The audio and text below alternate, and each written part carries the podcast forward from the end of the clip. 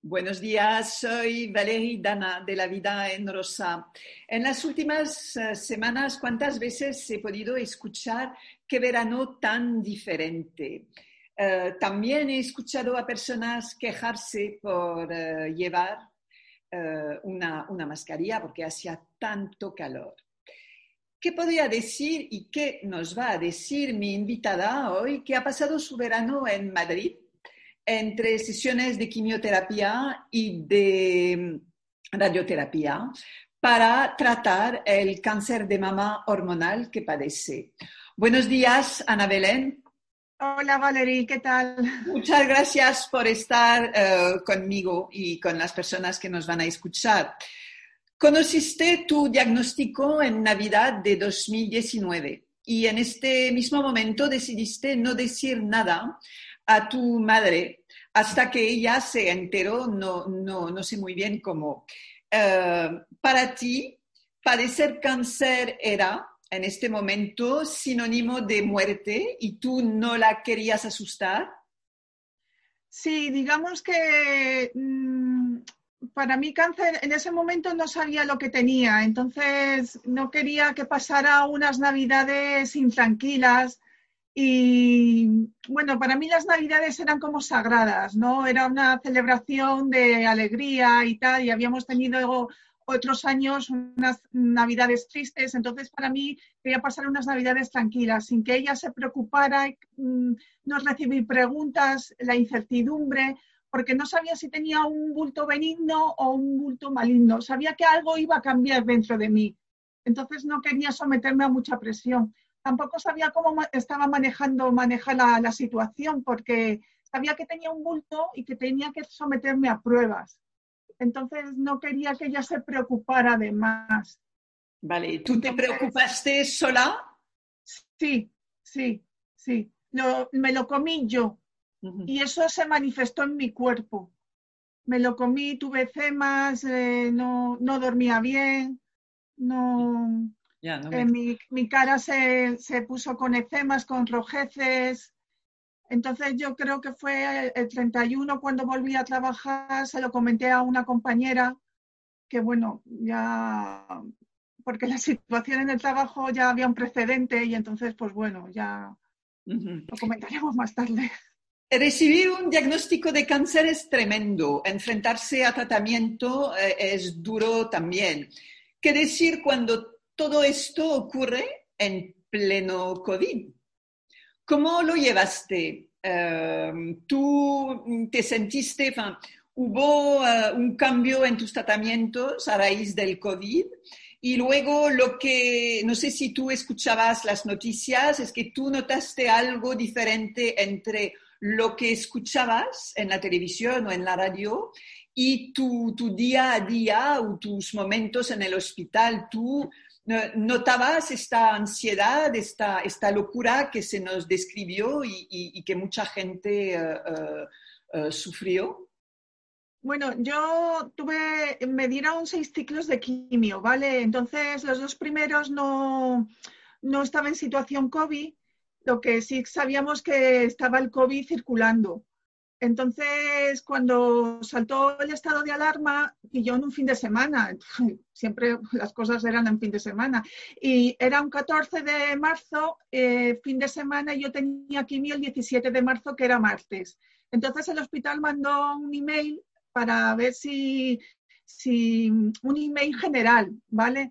Entonces, eh, pero claro, eh, te mandan, hola Ana, eh, si vas a, a, a consultas, eh, si vas a, eh, solamente si vas a consultas, no vayas y tal, pero claro, tú estás recibiendo un tratamiento oncológico. Entonces, mmm, ahí te quedas en la duda de si tienes que ir o no tienes que ir. Entonces, claro, es un fin de semana, llamas, al tele, llamas a los hospitales, ¿sabes? Para saber si tú tienes que ir al tratamiento o no tienes que ir, si te tienes que hacer el análisis correspondiente o no tienes que ir. Entonces, fue un fin de semana muy agónico, porque muy angustioso, hasta que fue porque nadie te cogía el teléfono, no, no sabías noticias, no podías contactar. Entonces fue hasta el lunes que yo pude contactar con el hospital de día y me dijeron, sí, sí, tu tratamiento oncológico, los tratamientos oncológicos siguen adelante, tu oncólogo solamente se han suspendido las revisiones, los, pacientes que tenéis tratamiento siguen adelante. Y sí, yo llevaba bien los tratamientos eh, de quimio, pero la situación COVID como que me superaba, porque el ir al, hospital, el poder contagiarme, el poder contagiar a mi madre, o eso sí que me, o que mi madre saliera, porque también es paciente de riesgo, a la calle, que hubiera una situación mi oncólogo me decía, tú no salgas a la calle y si te contagias, no salgas. Entonces, eso me pudo más, más que el tratamiento que el cáncer en sí. Y, en el hospital, perdón, en el hospital, el ambiente, ¿cómo era? Digo, en la planta oncológica, la gente, supongo, el personal sanitario, supongo que, que os tranquilizaba, ¿no? Sí, sí, bueno, tenían sus medidas, entonces daba la casualidad que en mi planta una parte estaba aislada por el COVID, entonces el hospital de día estaba justo en la planta, una parte estaba aislada y la otra planta estaba para el hospital de día. Entonces, claro, las enfermeras súper bien, ¿sabes? Nos tomaban la temperatura, nos daban el gel eh, hidroalcohólico, nos cuidaban de, bien, ¿sabes? Tomaban sus medidas como como nosotros las nuestras, nosotros nos llevábamos nuestras mascarillas, eh, vamos, las mascarillas que ahora las llaman las egoístas, pero en ese momento teníamos que procurarnos las, mascarillas mm, las mejores, porque eh, las que teníamos al alcance, porque éramos pacientes de riesgo, entonces, eh, pues intentas buscarte lo mejor para ti, ¿no? Ya. ahora, pues bueno, no, estas eh, son otros tipos de mascarillas, ¿no? Pero mm, sí, nos, trataron súper bien. Claro. Eh, ¿Qué, hiciste tú para intentar eh, sentir una, cierta paz? Porque me imagino que ir a tratamiento de, de quimioterapia esperando que este tratamiento funcione con todo lo que significa, es decir, que eh, hay una cierta ansiedad por el tratamiento, por los resultados. Además, estar en un, en un mundo donde eh, cada uno eh, dice algo, nos vamos a contagiar, no nos vamos a contagiar, todo esto era como muy nuboso también. ¿Cómo tú conseguiste guardar la calma? Pues mira, para lo que soy yo, que soy un poco nerviosa, eh, lo que me refugié fue en actividades creativas. Sí. Eh, empecé un, paño de ganchillo hace tres años y me refugiaba mucho porque dije, digo, bueno, digo, voy a terminar mi paño de ganchillo. Entonces, eh, bueno, al final lo he conseguido terminar este verano, ¿vale? Entonces, es, enorme, me, acaba toda la mesa camilla, ¿no? Pero en el ganchillo, en actividades creativas, en cuando venía de la quimio, em, bueno, yo había comprado por una plataforma online varios cursos em, online. Eh, eh, cuando acababa de la quimio me ponía a pintar acuarela o hacía cursos de, de, fotografía o yo voy a un, estoy en un grupo de senderismo y de fotografía y senderismo entonces el organizador pues, subía retos a la plataforma de hoy hacemos, esta semana hacemos fotografía de aire. Entonces buscaba poner mis fotografías y así de aire o esta semana hacemos de, yo qué sé, pues de fuego y tal. Entonces con eso yo me entretenía.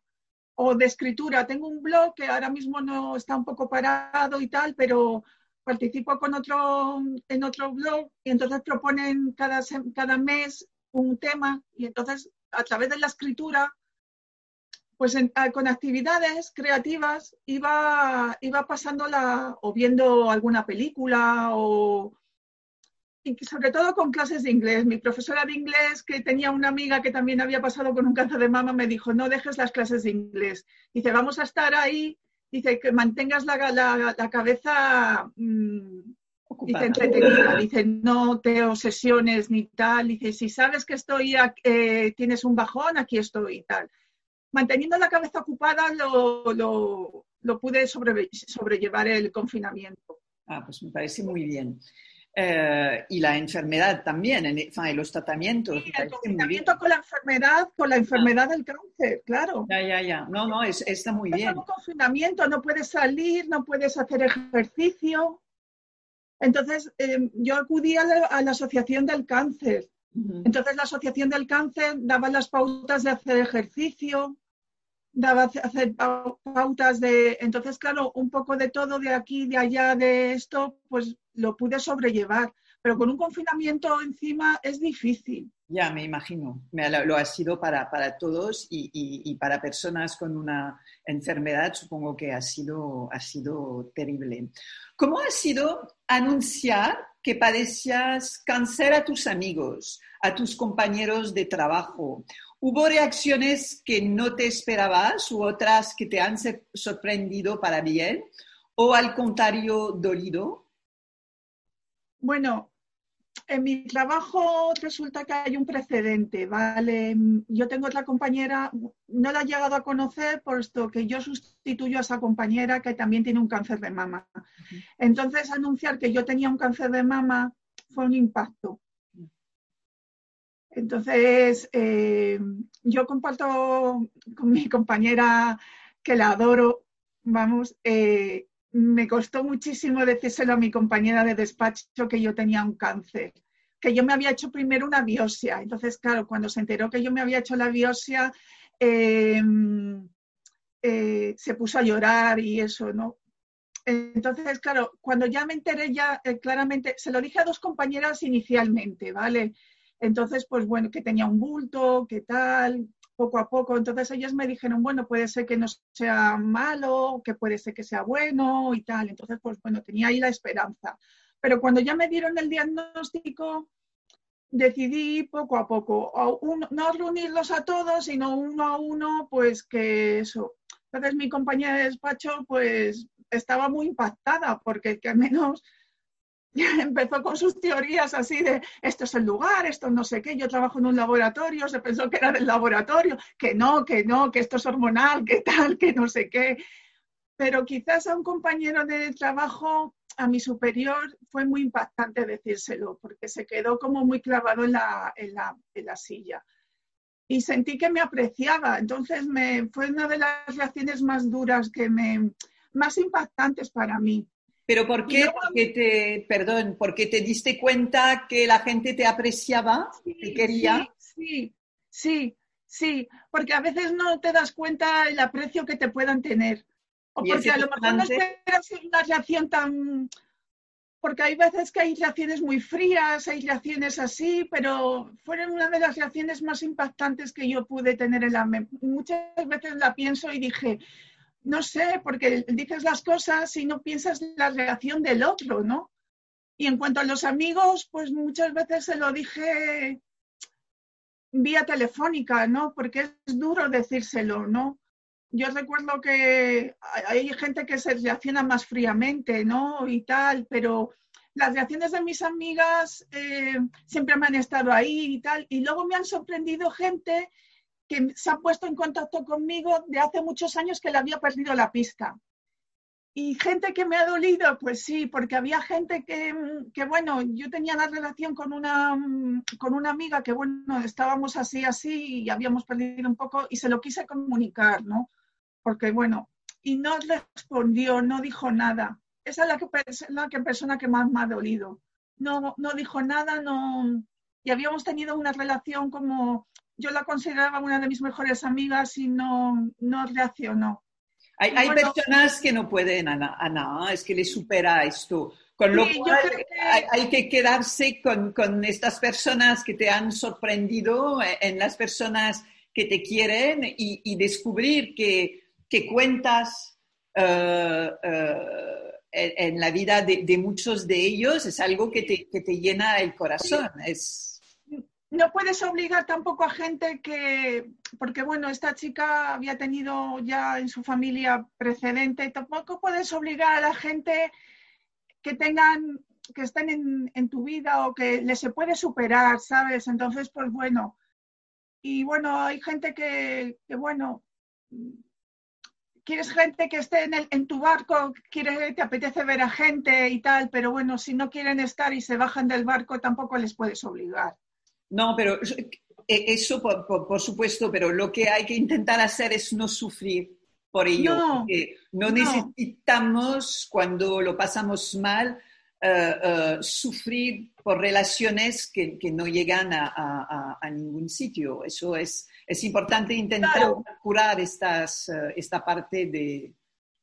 Sí, sí, yo he trabajado esa etapa del duelo y tal, y también me ha pasado con otra persona que se lo comunicaba y eso, pero tampoco preguntaba y tal. Y en familia, eh, mis primos me han, porque yo soy hija única, mis primos me han apoyado. Solo un primo que se lo dije y parecía que, ah, sí, sí, eso se cura pronto. Un cáncer de mama, sí, sí, eso se cura, porque yo tengo una familia que no sé qué, pero bueno, es que un cáncer de mama no es un resfriado, esto no se cura así como así, ¿sabes? Bueno, hay, bueno, es una persona muy racional, muy fría y tal, y dices, bueno, él es así, ¿qué le vamos a hacer? No le vamos a, a cambiar a la edad que tiene, pero bueno. te va a gustar si te escucha. Pediste ayuda a psicooncólogos. ¿Ha sido una ayuda fundamental? ¿Tú crees que llevar un cáncer sin, eh, sin apoyo exterior, nada más que las conversaciones que puedes tener con tus médicos, oncólogos, especialistas o enfermeras, eh, bastan? Es decir, que, no, basta eh, el, apoyo médico a tu alrededor, necesitabas eh, un- una, una ayuda extra. Bueno, yo previamente a la enfermedad ya y yo iba a un psicólogo. Entonces, mis compañeros de trabajo, con el precedente que habían tenido de su compañera, me dijeron, Ana, vete a la Asociación del Cáncer. Ellos te van a ayudar. Dice, y si necesitas un psicólogo, pide ayuda. Y yo lo primero que hice, eh, me- mm, lo primero al saberlo fue pedir ayuda a, a la Asociación del Cáncer. Y me han ayudado. Online. Online, sí, porque online.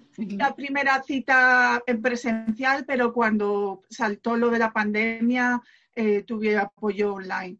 Y, y de verdad es, es una gran ayuda, Sí. una gran ayuda, sí, sí. Eh, hacen una labor extraordinaria. Sí, sí, sí, sí, sí. ¿Tú notaste esta, eh, la, la, la diferencia? Es decir, que te ha venido... eh, Sí, no sí, sí, sí, sí. Mi, la psicóloga que me sigue es extraordinaria, vamos. Y ella me dice que lo llevo con mucha fortaleza, que me ve bien, que eso. Hombre, es normal que tenga mis bajones, y, pero que lo llevo bien. Pero hacen una labor extraordinaria, tanto en el ámbito de, psico- de, la psicooncología como también de ejercicios y talleres que hacen y tal. Hacen una labor extraordinaria. ¿Tú te sentiste, te sientes culpable a veces por tener estos bajones que son de los más normal del mundo? ¿Te sientes culpable? ¿Te dices, es que no tengo que ser fuerte y no puedo, no puedo bajar la guardia, no puedo eh, llorar, no puedo gritar, no puedo... Mm, No, Valerie, no me siento culpable porque los tengo que dejar salir. Es normal. Algunas veces llamo a la asociación de la- en el canal de 24 horas, pero me dicen, es que es normal, es un proceso normal. Tienes que soltar la tristeza, tienes que soltar el bajón. Es que no puedes ser fuerte 24 horas del día.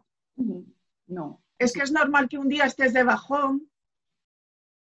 Es, es, es ahora mismo, si ves una historia o si ves la muerte de algún famoso, si ves una historia de- en la... Yo empatizo demasiado, entonces mm, lloro o, o me, me- me voy... Eso sí, quiero, me voy a mi habitación para que mi madre no me vea llorar o, Pero- o que pero- me vea triste. ¿Por, por qué tú, enfin, por qué lo entiendo perfectamente, pero el fallecimiento de personas famosas y, y por desgracia, eh, eh, no sé si es porque es- mm, estamos en, en época de confinamiento, pero parece que eh, todos los días hay alguien que se muere de cáncer, famoso o no, y es así todo, con COVID y sin COVID, pero ¿por qué el hecho de tener a famosos eh, que desaparecen por desgracia, que no conoces de nada, que no tienen ni la misma enfermedad que tú, ¿por qué te afecta tanto? ¿Tú sabrías decirlo? No sé, te, te miras en ellos quizás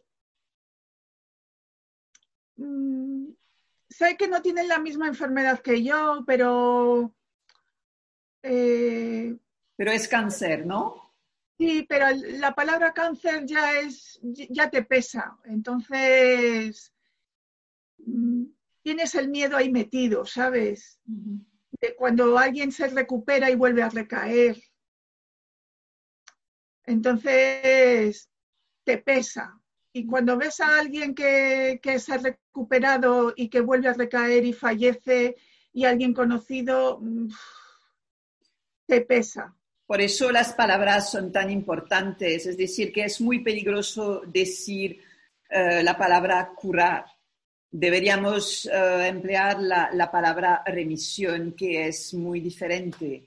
Eh, es, esto también, es el peso de de estas palabras que utilizan personas que tienen una que tienen mucha gente que les sigue en redes sociales, que son personas conocidas por su trabajo, por, por lo que hacen, y, eh, y, cada palabra que van a utilizar eh, van a tener un eco uh, fantástico en algunos casos, pero que pueden también ser dramáticos. Y ellos no se dan cuenta de esto porque, porque están en su, en su aventura y, no, no, no, miran lo, que hay alrededor. Y, esto sí que hace mucho daño, eso es, una, eso es verdad. El COVID nos ha alejado los unos de los otros, obviamente, porque hubo confinamiento y que aunque el confinamiento de momento este parado, eh, no nos podemos abrazar como antes, no nos podemos reunir como antes eh, a nivel familiar, aunque algunos se pasen las, eh, las reglas así por encima. hay otros que siguen las reglas, las pautas que nos piden seguir el gobierno. Em, hay algo que está muy eh, claro, es que cuando se padece un cáncer, los grupos de apoyo, las eh, reuniones en las asociaciones eh, ayudan muchísimo. Tú tuviste parte de tu tratamiento durante el COVID y estamos todavía dentro de este espacio-tiempo y no pudiste reunirte con compañeras eh, con las mismas vivencias o, que te hubieran podido ayudar. ¿Cómo vives esto? Eh, ¿Has podido hablar con eh, otras personas a través de las redes sociales? ¿Hay un, intercambio a través de, la parte online que está en nuestras vidas o, tampoco te ha servido de ayuda? Bueno, eh, es una parte triste del COVID que nos ha afectado a las pacientes de cáncer, el podernos, podernos unir. Yo cuando iba a radioterapia, pues coincidía con un compañero que tenía cáncer de próstata y venga, que hoy es un día menos, tenía las mismas sesiones que yo en los mismos días, venga compañera, que hoy nos toca. Entonces era la interacción que tenía con él. Sí que lo he echado de menos cuando al principio, porque yo me apunté también a la Fundación en Rosa del Hospital Quirón, eh, iba intenté ir a unas carreras de, ejercicios de andarinas y tal, pero no coincidí con nadie. Mm, le he echado de menos el poder hablar el tú a tú, eh, de, de, tener contacto. Sí que ahora en estos últimos días he contactado a alguien a través de Twitter que me sigue, porque también tengo, bueno, a ti te conocí a través de Twitter, entonces eh, nos hemos intercambiado el WhatsApp y tal, y por lo menos tengo a alguien con quien hablar. Pero sí que se echa de menos tener a alguien, el poder tomar aunque sea un café o tener a alguien contacto online, eso es lo que echo de menos. Bueno, el café se puede tomar, ¿ah? El café se puede tomar. Pero, bueno, como eres un poco de riesgo el hecho en sí o lo que sea, que no te dejan salir o pero el poder tomar o, haber hecho durante el COVID o, o sea, cuando estaba más, más fuerte la pandemia y tal, el poder mm, tener un, algo online donde poder intercambiar impresiones o decir, mira, yo salgo. Sí que ayer, por ejemplo, me enteré que una compañera de universidad había también tenido cáncer de mama, entonces sí que la llamé y me dijo, pues mira, yo hace dos años que lo pasé, estoy en revisiones, llámame cuando quieras y tal y cual. Había sido, bueno, había sido amiga, compañera de la universidad, entonces, pues bueno, ya tienes ahí un apoyo. Entonces sí que ahora, pues sí que vas enterándote, contactando y tal. Pero sí, sí que se, echa de menos. ¿El apoyo es porque eh, tienes la sensación de hablar el mismo idioma? Sí, sí, porque hay a veces que hay gente a tu alrededor que te dicen, vamos a hacer esto, vamos a hacer algo, pero te falta algo de poder que te entiendan. De, de, decir que tú estás en tu, con tu enfermedad, con tu mundo, y decir, pues mira, me ha pasado esto, me ha pasado lo otro, de hablar en el mismo idioma. Porque mm, hay veces que no, no te ves entendida, ¿no? con gente que no le pasa lo mismo, que te quieren entender, pero mm, que tú estás en un tratamiento y que eh, tu tratamiento es a largo plazo y que no sabes tus revisiones cuándo va a ser tu día es, tu vida es día a día. Tú no puedes planear hasta el año que viene lo que te puede pasar o lo que sea y tal. Es que tu día, tu vida es día a día. Ya. E, e, eso nos pasa a todos con el COVID, ¿no? Yo creo que sí, Es una cosa que se ha eh, aprendido con el COVID también, ¿sabes? Es una cosa que se ha aprendido con el COVID. Tú, tú tienes la sensación que la gente que está a tu alrededor no entiende, ¿no? No te entiende. Entiende, pero no, no es, eh, no es capaz de, de sí, de, percibir lo que, lo, que, lo que sientes. Cuando una paciente va a saber quizás eh, lo que es tener angustia antes de una revisión o que te duela algo o que te... E, es eso. Claro, hay gente que sí lo entiende, pero yo he visto personas que lo ven como si tuviera un resfriado. Hasta que saltó el COVID yo vi que dije, digo, bueno, bueno, el COVID eh, os ha cambiado también la vida a vosotros, pero cuando no, que esto no es un resfriado que se pasa, que yo no puedo planear lo que, por ejemplo, en enero o en febrero querían que hiciera planes para el verano, pero que es que en verano yo voy a estar con radioterapia o con quimio o con lo que sea, ¿cómo me puedo ir de viaje en verano? Que no, ¿sabes? Que no puedo hacer... ¿Tú crees que el hecho de, eh, maquillarse, de arreglarse, de intentar eh, seguir con su vida, eh, puede dar a pensar a, los demás que estamos bien? Si nos ven bien, pues no nos puede pasar nada, ¿no? ¿Es eso? ¿Tú crees que la imagen que, que puede dar una persona con cáncer quizás con la palabra cáncer nos esperemos a ver una persona calva vomitando en su cama y que si tú vas arreglada y bien, eh, la gente va a pensar, pero el cáncer no es nada, mira qué bien está. Mm, es una idea equivocada, vamos. Yo me acuerdo que en la quimio mi oncólogo me propuso para la caída del pelo eh, que contratara el gorro frío. El gorro frío es un sistema para que no se te caiga el pelo. Yo me lo contraté y no se me cayó el pelo. Al contrario, empezó a crecer mucho más, ¿sabes? No es sinónimo, el cáncer la quimioterapia no es sinónimo de caída de pelo, ni quedarte calva, ni vomitar. Yo no vomité durante mi quimio, yo tuve diarreas, pero no vomité. O sea, el, cáncer no es sinónimo de estar mala, eh, calva, ni para nada. Para nada. Eso es, es, importante. Es una equivocación total. Yo lo he leído también en Twitter y tal, y no, no, es un error total. O sea, es una falta de información total. Pero por eso está bien daros la palabra. Tú puedes, eh, perfectamente ser coqueta, eh, maquillaje, pintar y total, y ser bella. Total. Aceptarte totalmente. Por supuestísimo. ¿Qué te aportan las redes sociales? Eres bastante activa en Twitter.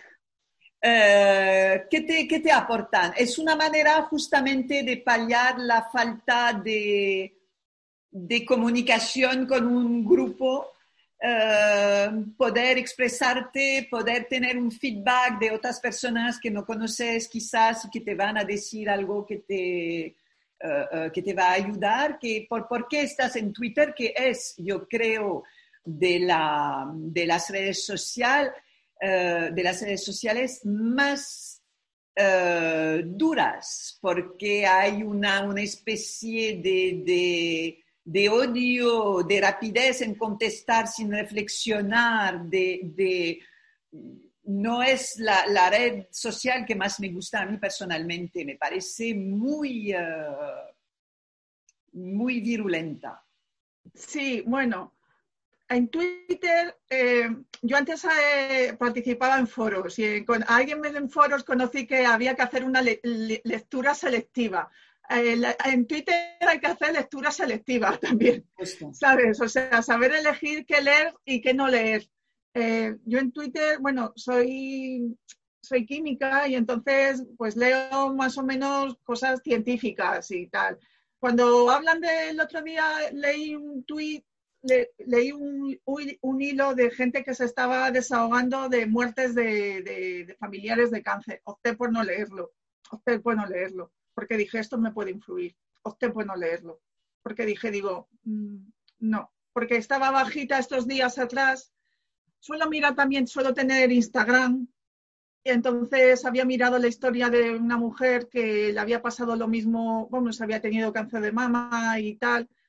Entonces me, vi, empaticé con ella y, y ya pues me, me dio el bajón. Hablé con ella y me dijo, no te tiene por qué pasar lo que a mí entonces dije, digo, pues sí, digo, dicen, digo, tengo que mirar la vida, digo, con un futuro, porque me han dado un buen pronóstico y entonces tengo que mirar la vida con un futuro bueno.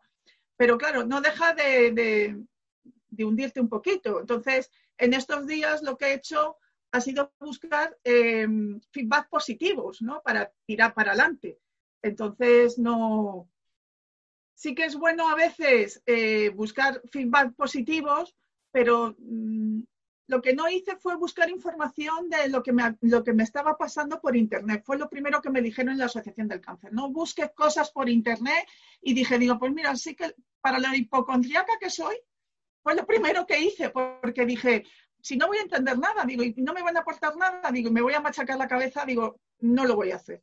No, por internet puedes, siempre que vayas a páginas eh, eh, recomendadas. Lo que no es aconsejable es entrar en Doctor Google y, llenarse la cabeza de dramas que, que, no tienen por qué ocurrirte a ti.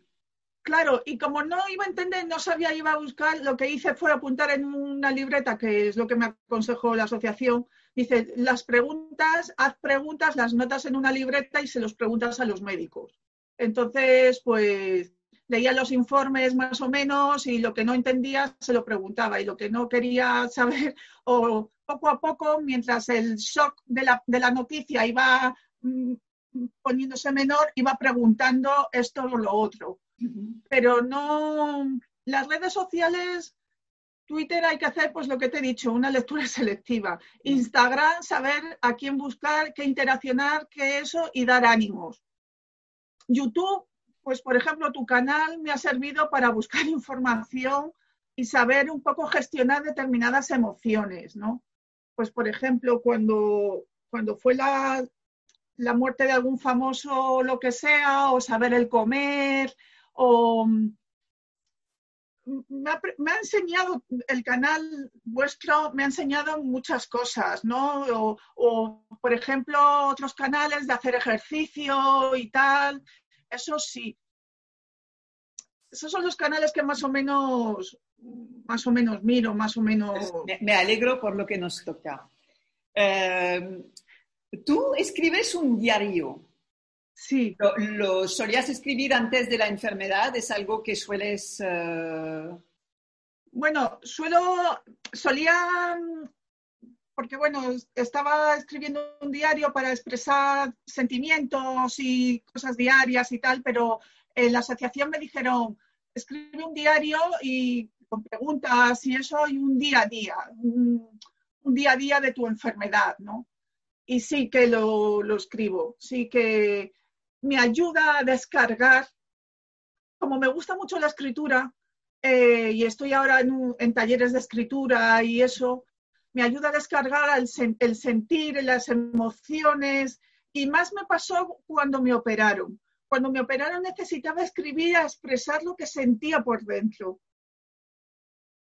Entonces sí que te ayuda como a transmitir lo que sientes, a el día a día, no sé, eh, pues... Es como una vez que lo escribes, estás aliviada y puedes empezar otra cosa. ¿Lo escribes por la mañana o por la, por la noche? Mm, no sabría decir por la mañana, por la mañana o por la tarde, al medio, así como después de comer, sí. Mm cuando te surge.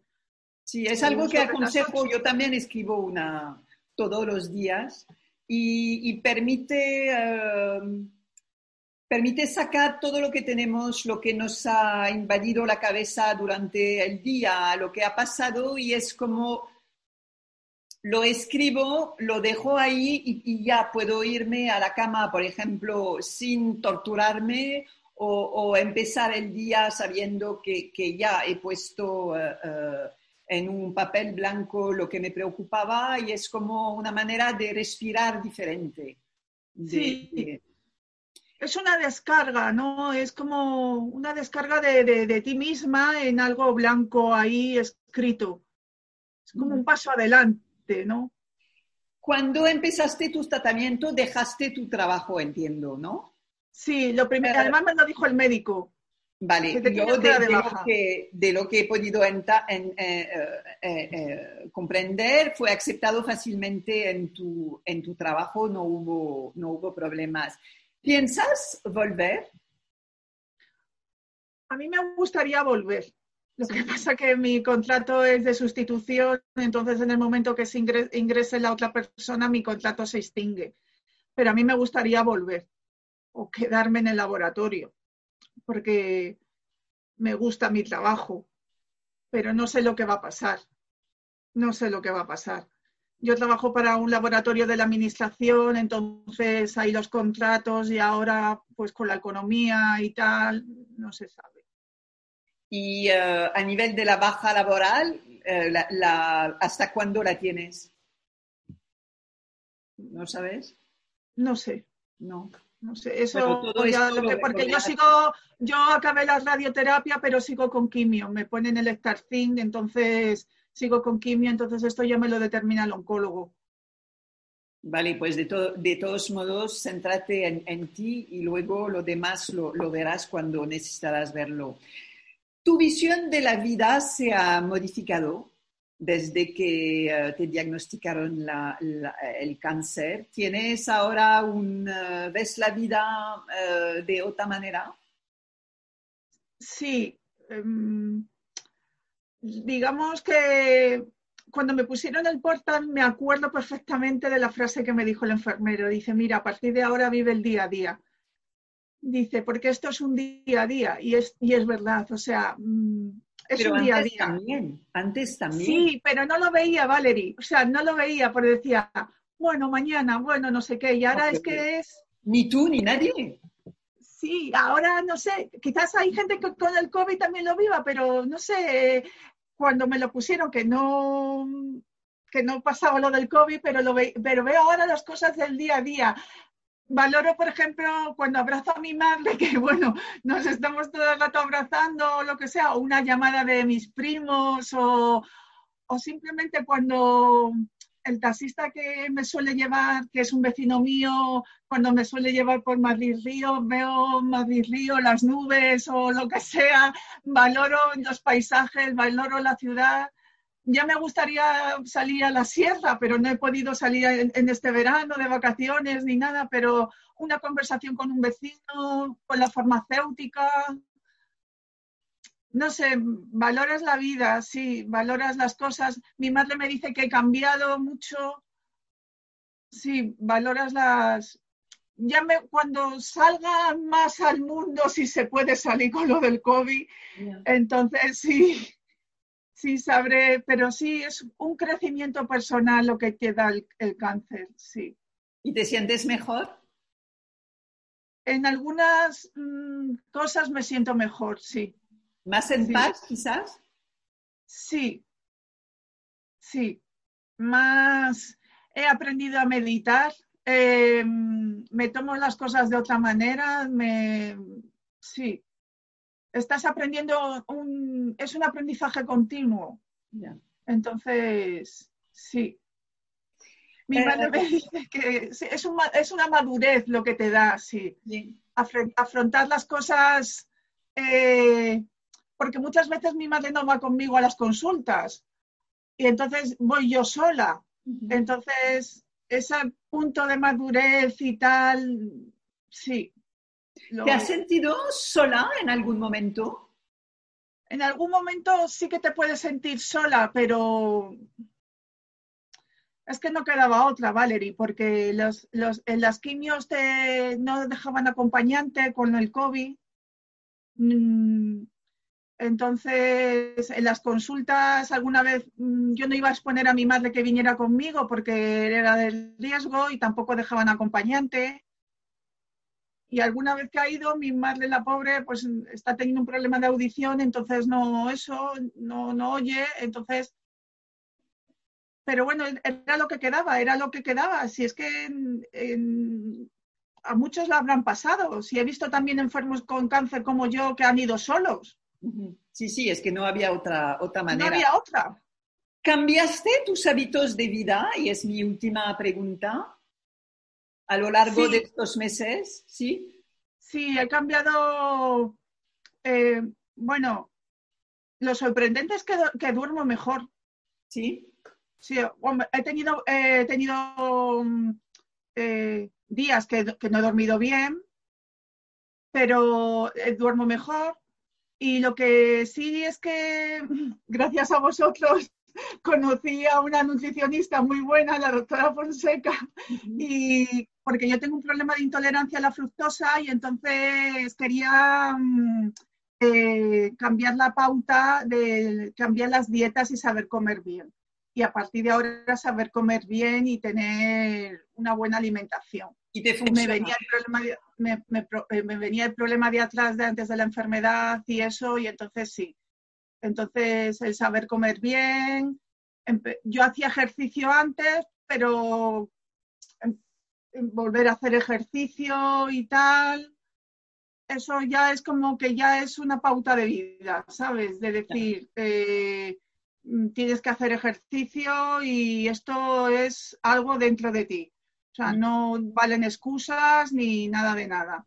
Ya. Es verdad que a veces el cuerpo está más cansado porque el tratamiento no te lo permite, pero tienes que hacerlo. Entonces, tienes que tirar para adelante. Pero sí, eso es como un padre nuestro de cada día, vamos. Pues, que- eh, Ana Belén, muchísimas gracias por haber charlado conmigo. Eh, transmites mucha fuerza. Es, eh, Gracias. es un- tienes una sonrisa, e- es, eh, es un placer eh, ver que aunque la, la, la situación es muy complicada, se, puede, se puede seguir con, con su vida, se puede hacer frente a las dificultades, ayudándose de todo lo que tenemos alrededor e intentando evadirse también. Yo creo que eh, eh, hay muchas maneras de evadirse y no siempre estando con, eh, con el móvil en redes sociales. Es decir, que toda la parte creativa que tenemos dentro de, de- de nosotros hay que trabajarla porque todos somos creativos. No todos vamos a ser Picasso, pero no de eso se trata. Todos tenemos una parte en nosotros que, es, eh, eh, que, que tiene eh, creatividad y hay que encontrarla, buscarla, sea como sea, porque ayuda muchísimo y tranquiliza también muchísimo. Yo espero que tendremos otras ocasiones de, de, charlar. Nos vamos a, a seguir en Twitter. Y, y, de verdad ha sido un placer. Muchas gracias, Valeria. Ha sido un placer hablar contigo, de verdad. A ti, un abrazo grande. Muchas gracias. Un beso.